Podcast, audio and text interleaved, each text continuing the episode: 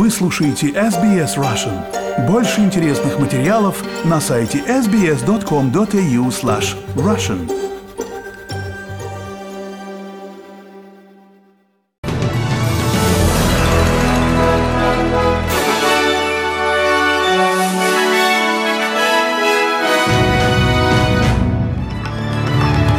Добрый день, вы слушаете новости СБС в студии Ирина Бурмистрова. Коротко о главном в этом выпуске. Комментарий китайского художника, создателя фейкового фото, ставшего причиной дипломатического конфликта. Организация Объединенных Наций потребовала выделить рекордные 48 миллиардов австралийских долларов на гуманитарную помощь. И умерла президент Пушкинского музея Ирина Антонова. У нее был коронавирус. Теперь подробнее об этих и других новостях.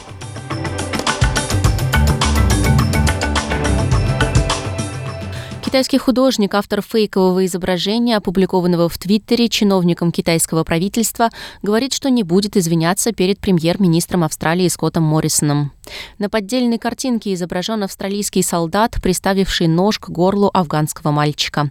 Она отсылает к отчету о предполагаемых военных преступлениях, совершенных австралийскими солдатами в Афганистане. Господин Моррисон потребовал извинений и попросил удалить твит. Посольство Китая в Канберре заявляет, что не откажется от критики и обвиняет правительство Австралии в слишком эмоциональной реакции, призванной отвлечь внимание от предполагаемых военных преступлений. В видео на сайте социальной сети Weibo художник Фу Ю говорит, что он сочувствует господину Моррисону и призывает его сосредоточиться на реформе австралийских вооруженных сил. Я сочувствую ему и полностью понимаю его настроение прямо сейчас, но я все же советовал бы господину Моррисону взглянуть в лицо реальности и заняться внутренними делами. Например, сделать так, чтобы его армия стала более дисциплинированной, чтобы такого рода трагедии никогда больше не повторились. Это было бы более правильным вкладом для человечества. Китайская государственная англоязычная газета The Global Times опубликовала карикатуру, изображающую окровавленного кенгуру, и призвала правительство Австралии уважать свободу слова, выраженную Фу Юем и китайским дипломатом Чао Ли Цзянем. Виктория зарегистрировала 33-й день без новых случаев коронавируса. Однако власти просят жителей быть бдительными после обнаружения фрагментов вируса в сточных водах. Министерство здравоохранения и социальных служб обнаружило, что завод по очистке сточных вод в Колоке на юге штата в 150 километров к юго-западу от Мельбурна дал положительный результат анализа пробы от 23 ноября. Дальнейший анализ показал, что образец имел очень низкие уровни вирусных фрагментов – Департамент здравоохранения сообщает, что это указывает на то, что кто-то в районе распространяет вирус после выздоровления. Новое исследование трех университетов Сиднея и Settlement Services International обнаружило, что беженцы в Австралии адаптируются хорошо. В рамках исследования ученые документировали жизнь 133 сирийских, иракских и афганских семей беженцев, проживающих в Новом Южном Уэльсе. В отчете подчеркивается важность программ по изучению английского языка и программ поддержки. Участники исследования сообщили, что чувствуют себя в безопасности и благодарны Австралии за то, что она приняла их, а также с оптимизмом смотрят на свое будущее и будущее своих детей. Министры сельского хозяйства и торговли Австралии собираются встретиться с виноделами, чтобы обсудить меры защиты от торгового вмешательства Китая. Китай заявил, что Австралия неоправданно занижает цены на вино и ввел огромные тарифы на него, которые потрясли местных производителей. Министр сельского хозяйства Дэвид Литтлпраут сказал, что правительство будет решительно защищать отрасль и отметил, что австралийское вино второе по цене в Китае.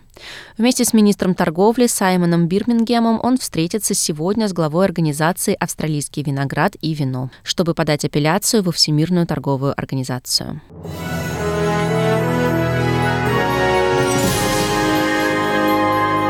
Вы слушаете новости СБС. Организация Объединенных Наций потребовала выделить рекордные 48 миллиардов австралийских долларов или 35 миллиардов долларов США на гуманитарную помощь, чтобы предотвратить голод, поскольку пандемия толкает миллионы людей во всем мире в крайнюю нищету. Ежегодный глобальный гуманитарный обзор ООН прогнозирует, что в 2021 году 235 миллионов человек во всем мире будут нуждаться в той или иной форме экстренной помощи, что на 40% больше, чем в прошлом году. Глава ООН по гуманитарным вопросам и чрезвычайной помощи Марк Лоукок говорит, что такой рост вызван конфликтами, изменением климата и COVID-19. Картина, которую мы представляем, это, я думаю, самая мрачная и темная перспектива гуманитарных потребностей на предстоящий период, которую мы когда-либо описывали. Это отражение того факта, что пандемия COVID привела к массовым смертям в самых слабых и уязвимых странах планеты. Горят красные лампочки и звучат сигнальные звонки. Новая национальная кампания по кибербезопасности призывает австралийцев и компании предпринять более активные шаги по усилению своей сетевой безопасности, чтобы защититься от хакерских атак. Австралийский центр кибербезопасности сообщает, что за последний год было зарегистрировано 60 тысяч кибератак но это число могло быть больше. Глава Австралийского центра кибербезопасности Эбигейл Брэдшоу говорит, что австралийцев призывают сообщать об инцидентах с помощью инструмента Report Cyber и принимать меры, включая регулярное обновление программного обеспечения, резервное копирование данных в автономном режиме, двухэтапную защиту паролем. К сожалению, в этом году мы наблюдаем резкий рост организованности этих преступников. Наиболее технически подкованные люди будут создавать программы вымогателя или вредоносные программы, а затем фактически распространять их и продавать тем, кто менее компьютерно грамотен. Таким образом, нет um, одного конкретного географического um, местоположения или синдиката, откуда распространяется вирус-вымогатель. Это большая сеть, поэтому так важно повсеместно установить защиту. Власти Германии говорят, что мужчина, который выехал на своей машине на пешеходную торговую улицу в юго-западном городе Трир, похоже, имел психические проблемы. Среди жертв инцидента девятимесячный ребенок и 73-летняя женщина. Местная полиция сообщает в своем твиттере, что всего умерли пять человек, еще 15 получили ранения. Прокурор Питер Фридсен говорит, что 51-летний водитель, похоже, страдает психическими расстройствами и находился в состоянии алкогольного опьянения опьянения за рулем. Если вам или кому-то из ваших знакомых требуется помощь в области психического здоровья, вы можете обратиться на Lifeline по телефону 13 11 14 или Beyond Blue по телефону 1300 22 46 36. Представители китайского правительства заявляют, что китайский зонд совершил успешную посадку на поверхности Луны для последующего сбора образцов лунного грунта. На сбор лунного грунта у зонда есть 48 часов, потом он доставит капсулу на орбитальный модуль, который отправится обратно к Земле. Если миссия пройдет успешно, то Китай станет третьей страной в мире, доставившей грунт с Луны на Землю после США и СССР. Последняя миссия по доставке лунного грунта прошла в 1970 1976 году.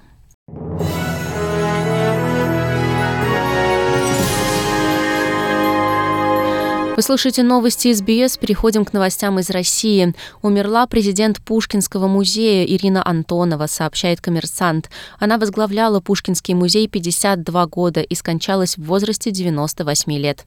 Под руководством Антоновой в СССР впервые привезли Мону Лизу и организовали множество других знаковых выставок. В Пушкинском музее сообщили, что Антонова умерла от COVID-19 в сочетании с другими заболеваниями. У нее была ишемическая болезнь сердца, хроническая сердечная недостаточность и нарушение ритма сердца. Генеральный директор Третьяковской галереи Зельфира Тригулова заявила, что Антонова изменила понимание сути музейно-выставочной деятельности, причем во времена, когда за это можно было пострадать и лишиться должности. Она обладала уникальным умением общаться с властью и общаться так, что ей согласовывали, отметила Тригулова. И ярмарка нон-фикшн из-за коронавируса пройдет в режиме онлайн-встреч. Ежегодная московская книжная ярмарка, перенесенная из-за пандемии коронавируса на весну 2021 года, проведет в декабре онлайн-встречи с известными писателями и деятелями культуры.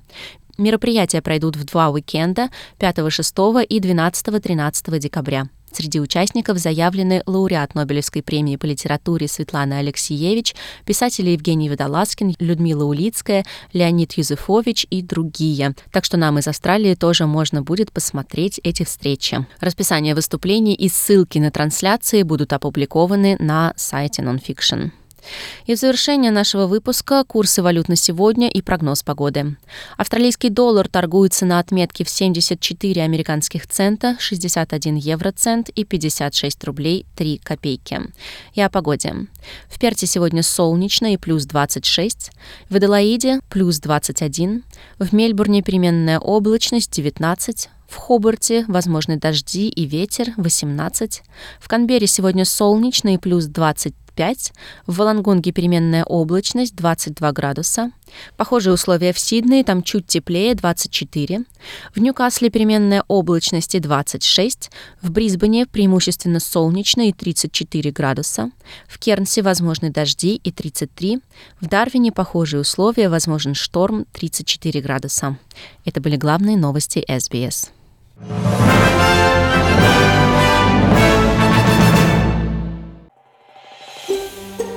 Хотите услышать больше таких историй?